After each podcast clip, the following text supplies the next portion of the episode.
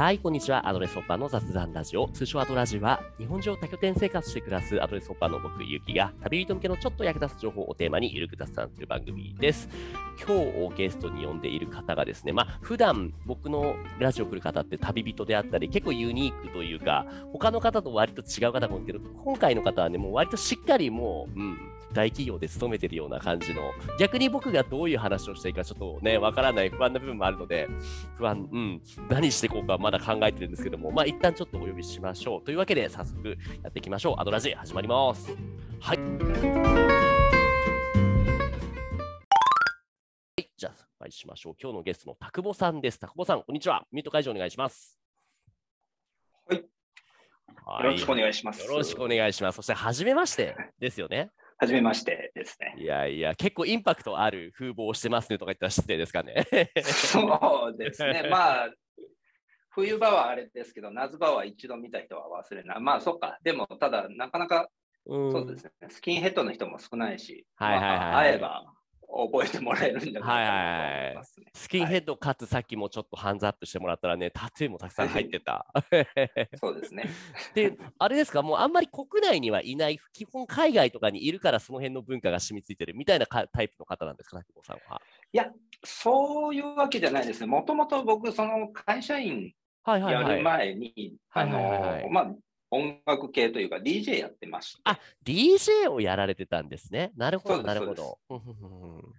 でそうですね。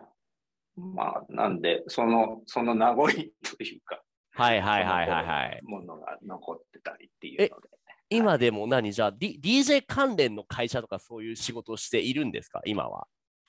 いや、DJ ってわけじゃないんですけど、一応、はいまあ、う今働いてる会社がモンスターラボっていう会社で働かせてもらってて、はい。はいはいはい。で、その中に、あのー僕がメインで席を置いてるのは、モンスターラボミュージックっていう音楽のえっと、なんつったらいいんだろうな。えっと、業務用の音楽アプリですね。あのーよへくー。有名なところで言うと、有線さんってお店のはいはいはい。BGM とかで使われてると思うんですけど、あれのありますね、えっと、アプリ版をはそもそも、えっと、十、十数年前ですかね。まあ僕、はい最初からいるわけじゃないんですけど、十数年前に立ち上げてて、はいはい。そこの、えっと、アプリを運用しているところにジョインして、で、もともとはそのモンスターラボの一部署だったんですけど、はい。先、ん？去年、一昨年かな？一昨年、えっ、と、子会社化して、モンスターラボミュージックっていう会社に、えーなって、そこで僕はメインで席を置いてるっていうような形ですね。そうなんですね。もうモンスターラボで名前自体もすごい、僕もともと広告代理店で働いたからよく聞いてたんですけども、なんか実態がよくわからなくて、すごいいろいろやってるじゃないですか。そうですね。まあうん、基本的には、あの、開発の会社で、はいで、受託開発なんで、まあ、クライアントがこういったものを作りたいんですっていうところに対して、僕らが、えっと開発をするので、やっぱその、お客さんの要望が多岐にわたるので、どうしてはいもその何か一つに特化してやってるっていうはいあの見え方にならないんですよね、表向きは。ただ、中としては、ただそれを、えっと、エンジニアが、まあ、うち、多分今、社員が1300人ぐらいいて、わうち1000人ぐらいは、1000人以上かな、はエンジニアなんですけど、まあ、その人たちが手で動かして作ってるっていう感じです。すごいですね。ゴリゴリのエンジニア気質の会社っていうことなんですね、そしたら。そうですね。なるほど。例に漏れず、田会社はもう久保さんもエンジニアっていう部類に入るんですか？いや、僕はエンジニアではなく、どちらかというと、えーまあ、営業サイドというか、マーケティングとかそういったところと、まあ、たまにその開発、えーの話があれば、そのプロジェクトの、えー進捗管理、まあ、いわゆるプロジェクトマネージャーって言われるところのポジションやったりだとか、はいあとは、まあ、ちょっとディレクターっぽく入ってデザイン、えーアプリのデザイン変えるときに、えっと、まあ、基本フロントというか、お客様寄りのところなんで、そこの視点からどういう、えーデザインにした方がお客様にとって、えっと体験が良くなるよねみたいなところで指示出ししたりっていうのはやったりしますね。なるほど。いわゆるもうじゃあイケイケのもう僕がもう思い描いてる通りの広告代理店のもうディレクターさんみたいな感じですね。もう頭が上がらないですね。しかもこの音楽関連のって言ったじゃないですか。だからもう、僕、まあ、お世辞にもそんなにいい環境で録音してたら全然言えないんで、もう、その、後からもうボロクソ言われないか怖いんですけれども。いやいやいや、全然そんなことない。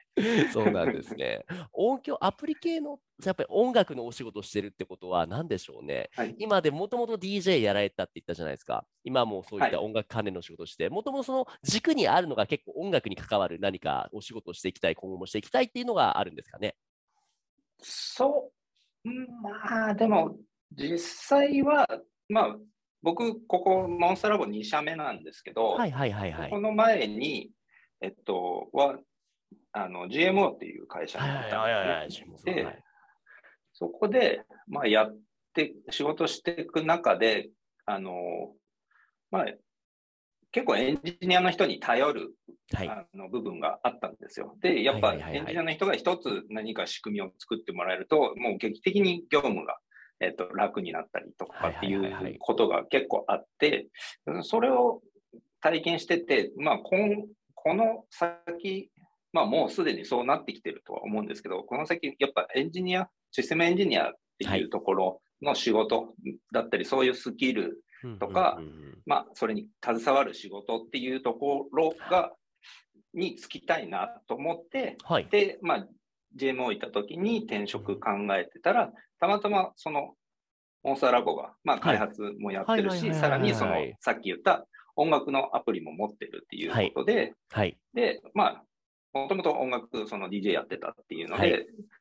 音楽の、まあ、知識も少しはありますし、うんで、さらに言うと、そのエンジニアリングっていうエンジニシステムエンジニアはい。たちと一緒に働けるっていう環境が魅力的だなと思って、えー今の会社に入ったなるほどね。すごい僕も分かりみが深いというか、元の広告代理店で働いたって 先ほど話したんですけれども、そこも割とね、内政のエンジニアが多いっていうのも本当に代理店としての役割が強いところだったので、結局やっぱそのはい。代理業務が多いので、僕も広告管理のお仕事がしてはいたものの、結局自分たちで何か作るわけじゃないから、なんかいつからかその虚しさというか、やっぱり自分のものにならない、これがちょっとした給料につながる。まあ、もちろんそれも素晴らしい仕事なんですけれども、僕にはちょっとそれが、うーんと思って、で、気づいたら自分で何かコンテンツ作る方にシフトしていったっていう感じなんですね。うんそういう意味では、なんなんですかね、近しい、近しいって言っていいのかわからないけれども、いやいや、でもその、はい。そうです、そうです。な何か、そうですね、かか関わりたいというか、はい、はなんい、はい。でしょうね。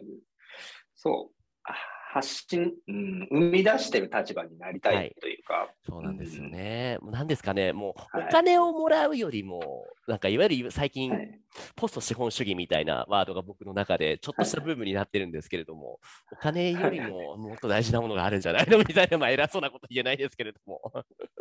いや、そう、まあ、本当に、うんうん。お金、それこそタイで見てだったりするんですけど、まあ、結局、お金の価値って場所変われば、そこで全然変わってきて、はい。果たしてそれを追っかけるっていうのってどうなんだろうなっていうのは、はいはいはいそう、あとは、なんでしょうね。まあ、もちろんそういう、えっ、と、ライフスタイルはい。でやってって、お金をたくさん稼いで、はい。まあ、はい。休日にそれを、えっとうんうん使ってね。自分のためのことをするっていう、それももちろん一つの、えっと、ライフスタイルだとは思うんですけど、うんうんやっぱなんか、そうですね、社会と関わってる実感といううか、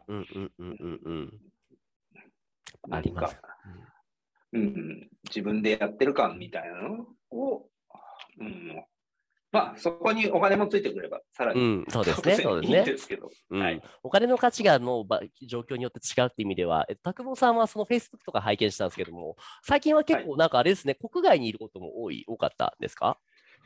そう、ちょっとそれもいろいろと考えがあって、まあ、はい。うちさっき、あの、ちょっと、えーお話ししたんですけど、今、基本、リモートで、えーとはいはい仕事ができるようになっていて、まあ、今日たまたま、あの、出社できる人はしようねっていう日なんで、オフィスにはいはいはいはい。いるんですけど都内ですよね。うん、そうですねうん。で、まあ、なんだろうな。そう。いや、東南アジアに住みたいなと思ってね、東南アジアに。はいはいはいはいはい。はい、一応、まあ、一番の理由は、はいあの、寒いのが嫌いっていう。あー、なるほどね。寒いのは、もう特に頭が寒いですからねとか言ったら失そう礼すよ。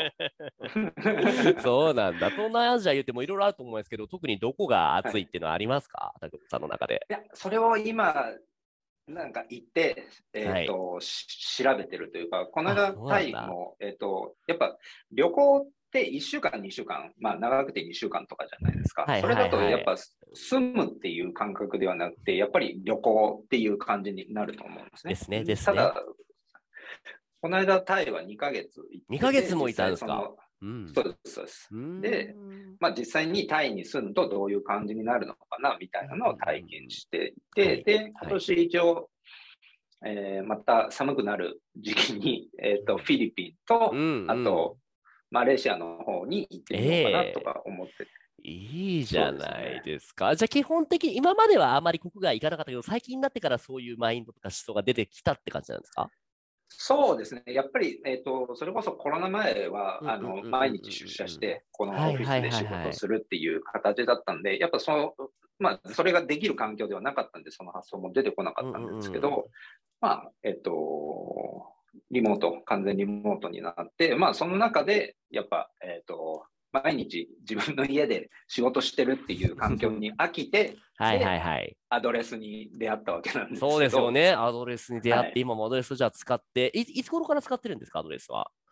えっと、きょ去年、2021年の6月だった。なるほど。じゃあ半年ぐらいは、は半年以上は経ってるわけですね。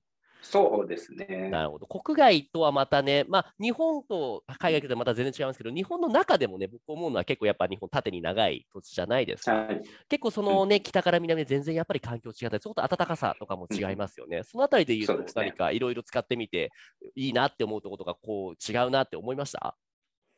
そうですね。僕、そう、なんか、まあ、結構最初の方は欲張って2日とか3日であー次の拠点行ってうんみたいな 使い方をしてたうんうんうんうんですよ。で、結構、まあ、ちょっと関東近辺にはなるんですけど、まあ、東京、神奈川、千葉っていうはいところを回ってみて、う気づきとしては、僕、海がある場所の近く好きなんだな。いいですね、いいですね。もし。もしかしてご実家が海なし県とか？いや、そうじゃないんですよ。逆で、僕実家島なんですよね。あ、え、どこどこどこ？僕ちなみに今は生島にいるんですけど、あの、つあの長崎の。ああ、僕は瀬戸内ですね。瀬戸内海の、えっ、と、しまなみ海道が走ってる土ええ地のえ島なんですけど、えええええあの中に。今なんか瀬戸芸とかで盛り上がってるんじゃないですか？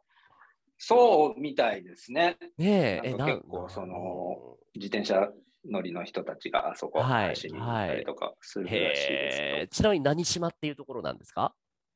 博多島ですね。博多？あ博多？の博多の塩、そう、博多って九州のことって思われるんですけど、一応その違う、字が違うんですけど、伯爵の博に方方角の方で博多島っていうのがはいはいはいはい。そこが僕の地元ですね。なるほど。えーっと、これか、今ちょっとマップ共有してる、来てる人聞いたみたいなんですけども。はいはいはいはいはい。しまなみ海道の中でも、あ、こういう割と面白い形をしてる島ですね。そうですね。そうなんだ。え、何がこれは塩以外に有名なんですか？この博多、博多島っていうのは。うーん、ないんじゃないかな。ない、ないことないじゃないですか。え 今見てると、だってなんかドルフィンファームとかあるじゃないですか、見てると。あ、そう、それ、僕が、あの、地元出てからできたんですけど、なんかイルカがはいるらしいんですよ、そこに。なるほど、なるほど。うんへえ、やっぱ海が近いからね、こういう水産系のものがメインって感じですね。うんふむふむふむ。え、でも、そう、さっきの話戻りますけども、なんで島で海近いのに、それでまた海の方近い、なんか割と言い方ですけども、うんざりしないですか？もう地元と同じような環境でっていうのは。そうですね。な、なんなんでしょうね。わそうなんですよ。ふ あのー、普通、もういい、お腹いっぱいってなりそうなもんなんですけど、ねえねやっぱり、海の近くはなんか落ち着くなって思って、ね、ああ、なるほどね。結局自分の、うんまあ、あれですよね、バックグラウンドじゃないけれども、自分の原点みたいな部分があるんですかね。そういうのがまああるのかもしれないですね。はいはいはい。でも同じ海でも、その今言ったような、この博多の近くの海と、他の地方の海とでまた全然違いました、感じ方とか。まあまあそうですね。違いますね。それこそまあ、本宿であったりとか、はいはいはいはいはいはい。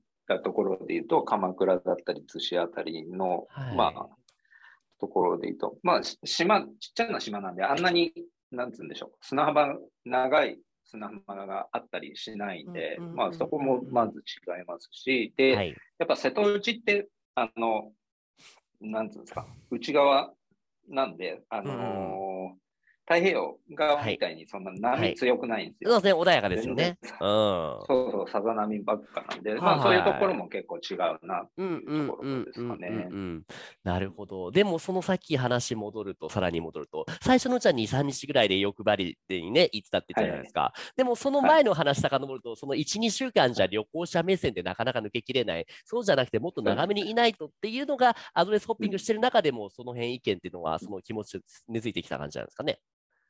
そうですね。やっぱその、うん、その場所を楽しむのに、やっぱ2、3日じゃ。なあね、なりないですよね。うん。そう、いはい一個なんかターゲットを絞って、まあそれこそ1回目はそれぐらいの期間ではい。はい。でいいと思うんですけど、2回目、3回目訪れるってなると、やっぱもう、もっと、なんつうんでしょうね、その、その地にあるものはいっていうのを深く知りたいですし、そうなってくると、やっぱうんうんうん2、3日じゃ足んなくなってくるかなっていうのと、あとはその、す住むっていう感覚を、やっぱ、そうですね、さっき言ったのとはい同じですけど、旅行っていうよりかは住むっていう感覚で考えると、やっぱ長くいた方がいいかなと思って、最近はもう結構フルフルで、あの、1週間、まあ、今マックス1週間じゃないですか。うんうん、そうですあれね。で取って、一つの拠点取って、そこで過ごしてみてみたいなことがはい多くなってますね。なるほど、なるほど。住むという感覚っておっしゃいましたけども、なんだろう、言語化僕、なかなか難しいなといつも思ってるんですけども、実際、どういうことをしたら住むっていう感覚が身についてくるんですかね、旅行者と違って。どうなんですかね。えーなんか、その地に特別感がなくなったらっていう感じなのかああー、例えば特別感がなくなる。何かありました？今までの経験上、ここに結構長くいたら、ね、当たり前になってきたみたいな、そこでのエピソードみたいなありましたか、と思うんですよね。そうですね。だから、うん確かに例えば、御宿とかで言うと、まあ、なんでしょう、朝、はい。えーコンビニにコーヒー買いに行って、そのままはい。帰,、帰り道でビーチの方を歩いてみたいなはいはいはいはい。のが、最初は、あ、すげえ近くにビーチあるな、みたいな感じの感覚で、あの、御宿って書いてるあの、モニュメントみたいなところで写真撮ったりとか、すするんですけどそうか。だから写真撮らなくなったら、みたいなことになるあーかもしれないですけどね。まあ、最近のその SNS 関連の話で言うと、まあ、やっぱ最初行った、初めて行ったところで写真撮って、まあ、インスタとかに上げるじゃないでね、すか。あげますよね。そのあ それがなくなってきたら、なんか、はい。うんまあ、当たり前になってるというか、日常になってる、それがなんとなく住んでるっていう感覚に近づく。だから、い必ずしも、えっと、1週間はい。長くかな、毎回毎回いる必要はなくて、でもそれ、はいそれこそ2日、3日でも、はいはいはいはい。3回、4回と行くうちに、その感覚にはなってくると思うんですよね。そうなった時に、うん。その場所を、うん。また、多分最初行った時と、住んでるっていう感覚になった時で、また見え方というか印象だいぶ変わってくるんじゃないかなっていうう。ん、面白いですね。その一つのバロメーターっていうのが写真を撮らなくなるかどうかみたいなところなんですね。そうですね。うんうんうんうん、僕も聞いててピンとくるのが、今この生島にね、1ヶ月いる予定でもう3週間ぐらいいるんですよ。確かに最初のうちはねはいはいはい、いろんな観光地行ったり、いろんなもの撮ってたんですけども はい、最近何撮ってるかっていうとね、もう笑っちゃうと思うんですけども、僕、あの、今まで長いこと同じ拠点にいることがなかなかなかったんですけど、今までずっとやりたかったことがあって、このスーパーで豆苗買うでしょ。で、水入れって豆苗農家、いお育ってきた、はい育ってきたみたいな、これ別に実家とかなんか一人暮らしでやるようなことじゃないですか。いや、そうですね。いや、これが住んでるって感覚なんじゃないですかね。まさに こういうことをやり始めてる。そうですね。と僕にとっては豆苗を育てられるかどうかみたいなところですかね。そうそう。なるほどね。そういう部分がありますと。でもどうだろう。あまあ、住むようにね、いろんなとこ行くっていうのはいい、いいまあ、聞こえはいいですけども、実際リモートワークってことを考えたときに、僕の場合は幸いなんとかなっていると思うんですけども、田久保さんのお仕事的に実際にリモートワークっていうのは両立ね、そのオンとオフ、そのワークラワークライフバランス、両立できていますか？そうですね。う。うんん、なんだろう。あんまりオンオフっていう感覚ないんですよ。その仕ほ事、う仕事と、はい、はい。えっと、結局、まあまあ、講師、近はい藤だったりみたはいいなはいはい。話で、あの、仕事のオンオフみたいな話あるんですけど、今日もちょっはい。とまあ、その話、会社でもしてたんですけど、結局、とあの、うん、講師っていう言い方をするけど、結局仕事も、はい、あの、自分の中の、はい。あの、プライベートの中の一部うんうん。でしかなくて、プライベートと仕事は別っていう人はい。ますけど、仕はい。事はプライベートの中の一部。でしかないからうんまあ、それちょっとマネジメントみたいな話の時に出たんですけど、だからその仕事によって自分のプライベートをどう豊かにするかっていう考え方で仕事をやらないと、あの、楽しくないし、仕事を。そうですね。まあ、仕事が、そうですね。あの、つまんなくなっちゃうと辞めるみたいな。あとはなんか、自分の、えー、と生活のためにもっとスキルアップするとかっていう考えが、そそこを分けちゃうとなかなか出にくいなと思って。はいはいはいはいはい。うん、いやいや、やってるとパフォーマンスも上がらないですよね。そうです、そうです。うん。まあそういうところがあるんで、えっ、と、まあとはいえ、タイムカードは切るんですけど、うんうんうんうんうんうんうん リモートでも一応退勤しますよってはいはいはいはいはい。まあ結構その、りうちの会社、まあその子会社化して、えっ、と、そのミュージックっていう子会社でいうと13人しかいないんですけど、その同僚が、はいはい。そうです、そうです。で、えっと、まあ、そこの社長、まあ、子会社の社長も言ってるんですけど、別に、はいあの、そのリモートワークで見えてないんだから何しててもいいんだよっていう。おお、そんなでこと言ってくれるんですか？そうでええただ、成果だけはちゃんと出してね。はいはいはいはいはい。すごいねだから、別に僕とかも、まあ、午前中仕事してて、ちょっと昼入ってきたら、まあ、ただいい、えーなんかコンビニ行っはい。て、弁当だけ食う時もあるし、ななんかちょっと気分転換したいなと思ったら1時間ぐらい散歩出たりとああ、かして、そう。いいですね。そういうのを許してくれる環境があるってとってもね、いいことですね。そのなんだろう。そうですね。リモートワークになるとね、よく聞くのが、その今まで当たり前にできていた同僚さんとのそのコミュニケーションがなかなか取れなくなって、僕も多分言わんとしてることは分かるんですよ。あの今まではね、その喫煙室とかタバコの時間とかで何気ないその遊びの時間があったけれども、オンラインに例えば今こうやってその話し始めて、すぐ仕事の方に入って、本題に入っていっちゃうと、なかなかね、気が休まらないし、ギクシャクするし、そうその辺の前提条件の共有もできないじゃないですか。そのあたりっていうのは、どのようにやりくりしているというか、そもそもうまくいできていますか？そうですね。一応、僕は必ず、はいえっと、朝、えー一応、ん ?10 時と5時に、はい。あの、うちの、えーその13人の中でもまた3つのチームに分かれてるんですけど、はいはいはいはいうちのその営業企画っていうチームのはい。人たちとミ,、ミートつなげて、うんうんうんうんうん。一応、なんか、えっ、と、共有事項あれば共有して、で、はいなんか、そこで必ず雑談するようにしてるんいですよ。やー大事ですね。雑談をしてると。でで、これ、まあ、そもそも僕がそれやりたいなと思って、さっき言ってた通り、もう仕事の話しかしなあ。いし、でえっと、自宅でリモートワークってなると、はい。あの、ん楽しくないんですよね。そう 本当にそうなんですよね。わかります。はい。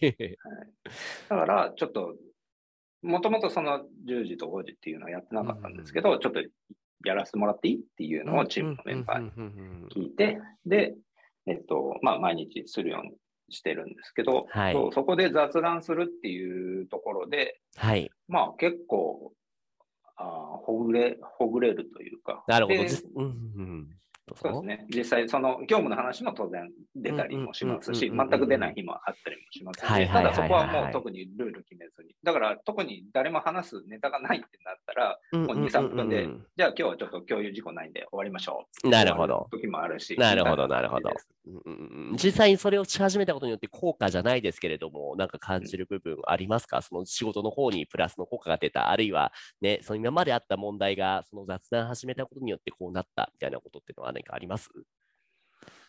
そうですね。えっ、と、ちょっと他のメンバーがどうかわからないはい。んですけど、僕個人としては、明らかに、まあ、えっ、と、モチベーションキープには役立ってるなとは思っていて、そうですね。うんうんやっぱそこ、結局、えー組織で働く意味って、まあそういうところも結構あったりすると思うんですよ。人が面白かったりとか。はいはいはいうんはい。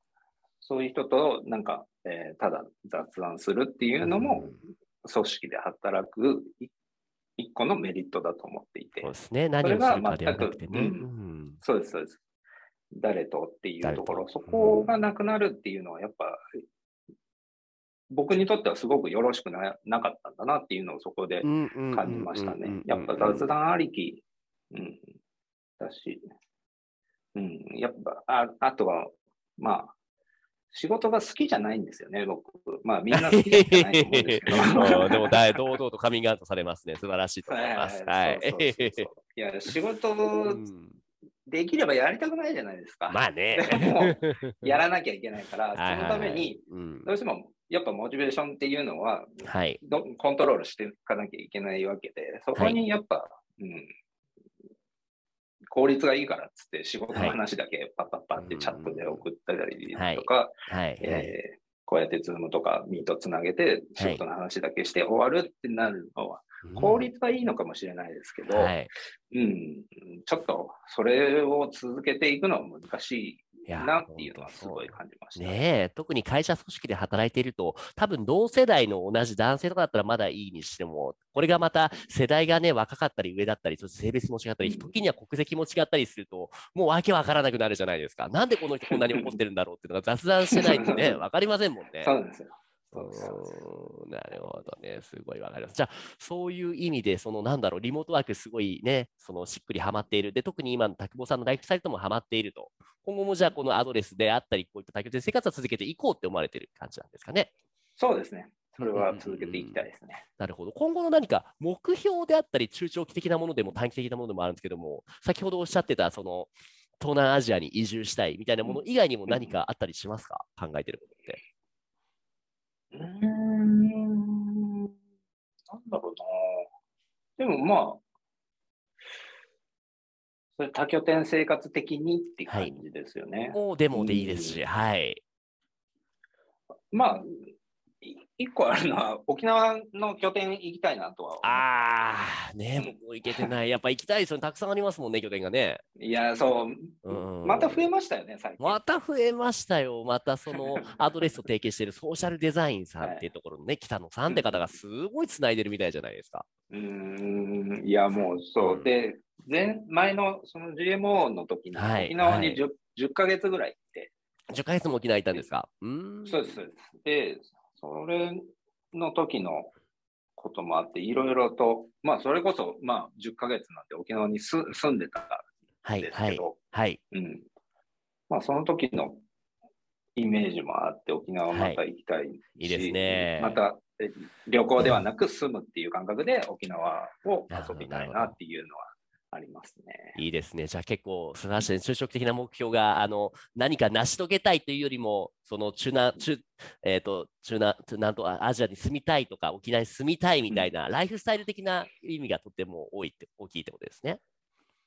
そうですね。一応、まあ、うんうん、仕事は仕事で、い今の会社の仕事楽しいですし、うんまあ仕事面で言うと、あの、うちの会社、そのモンスターラボっていう、うんうんあの親会社はいはい。のところで、えっと、まあそれこそ拠点、ううちのブランチの、なんつった、支社か、はいはい。あの、拠点が、えっと、まあ世界中にあるわけですよ。アジア、はいはいはいはい東南アジアもあって、えー中東、ヨーロッパ、アメリカ、南米っていうふうにあって、そこを、まあ、まあ、できれば全部回ってみたいなとねえ、せっかく死者があるんだから、もう行ったらね、合流できますよねとか言って。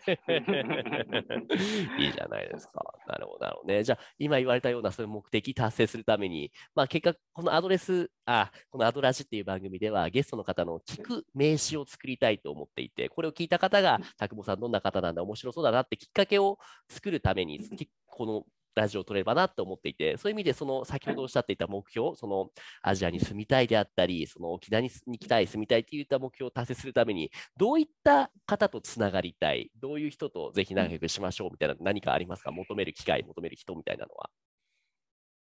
うーん、でも、正直どんな人でもってういう、うん、感じですかね。やっぱそのはい多拠点で生活をしてみたい。はいでうん、実際アドレス使ってしているっていうはい。て、まあ、ちょっと、うーん、さっきも最初の方おっしゃられてましたけど、特殊な人というか、はい、そうですね。うんあの、うんうん、この言い方があ正しいかわかんないですけど、に日本人的でないというか、やっぱはいはい。その、まあ、その日本人的っていうこと自体も変わってきてるのかもしれないですけど、僕のイメージする日本人的って、はい。やっぱ保守的で自分の家を持っていって、そこに住みながら、えっ、と、仕事をしてっていう人たちが、まあ、ほとんどだと思うんですよ。はい。そういった、はで、さらに言うと、日本人って結構同調うん、同族意識というか、同調するっていうような、あの、まあ、教育だったり、はい。えっと、そういう、えー国民性だと思うんですけど、そこから一個出て、いろんなところに住んでみようみたいな感覚を持ってる人たちにやっぱ何かしら、えー話すことでし自分にとってない感覚とか、そういったものをはい。必ず持ってるだろうなとははい思ってて。はい、はい。えうん、なんかつ、包み隠さず言うとっていうか、普通の日本人より絶対面白いと思うんですよ。うーん、じゃあそれ日本人的でない人たちともっともっとつながってみたいと。そうそうそうそう そうそうそうなるほどそういう感じですかね。はいはいはい。いいですね。そういった興味持ってくれた人が、たくぼさんつながりたいってなったら、何か概要欄にリンクとかも貼れるんですけれども、何かありますか？そのはいサービスであったり、SNS とかでもいいんですけれども。ああ、そうですね。なんか、あの、Facebook は、はいあの、アドレスのコミュニティとかも登録してるので、はいはいはいはいはえっい。と、そうですね。あの、はいはい Facebook で友達申請とかしていただいて、はいはい。そうだ。あと、あれ、宣伝みたいなこともちろん、どうぞどうぞ。何でもどうぞ。あうんえーっとですね、あの、うちのモンスターラボっていう会社、はまあ、はい。えーっと、基本的に全業種フルリモートでできるようにはいはいなってまして、はいはい。はいはいはい。で、えーまあ、今も、えーエンジニアだったり、あとプロジェクトマネージャーあたりの採用をやっておはいります。はいはいはいはいはいはい。はい。で、これ、その、応募するときにですね、タグボさん、タあグボさんから紹介うんうん。されました。はいはい言っていただくと、はい。私のボーナスが上がりますんで、イエイスですね。もしご興味がある人は、はい。えっ、と、まあ、モンスターラボの採用ページと見ていただいて、はいえっ、と、応募していただく際は、タグボさんが言ってたと。ぜひぜひ。一言添えていただけると、はい、私のお財布が潤いますという話です。ですね。それはもうぜひぜひ、じゃあその人材採用ページの方も貼っておきますね。はい、お願いします。はい。という感じで、今日のところは一旦どうでしょう？話し尽くせましたか？そうですね。はい。えありました。じゃあ今度は実際に会えるのを楽しみにしております。そうですね、どこかはで。い。ありました。ということで、今日のゲストは、えっと、肩書きなんて言えばいいんでしょなんなんでしょうね。えお普通なんですか？かまあ、でも、あのうはい。This is Japanese サラリーマンですよ。サラリーマン、株式会社モンスターラブミュージックのプロダクトマネージャーをされているタクボさんですね。をゲストにおまけしました。タクボさんどうもありがとうございました。ありがとうございました。はい。というわけで番組では皆さんからのレビューやリクエストをお待ちしています。YouTube でお聞きの方はコメント欄から何でもご投稿ください。すべてのコメントに目を通しているのでお気軽にどうぞ。また、今日のたくぼさんのようにコラボしていただける方も募集中です。ご興味ある方はいつでもご連絡ください。それではまた次回、たくぼさんどうもありがとうございました。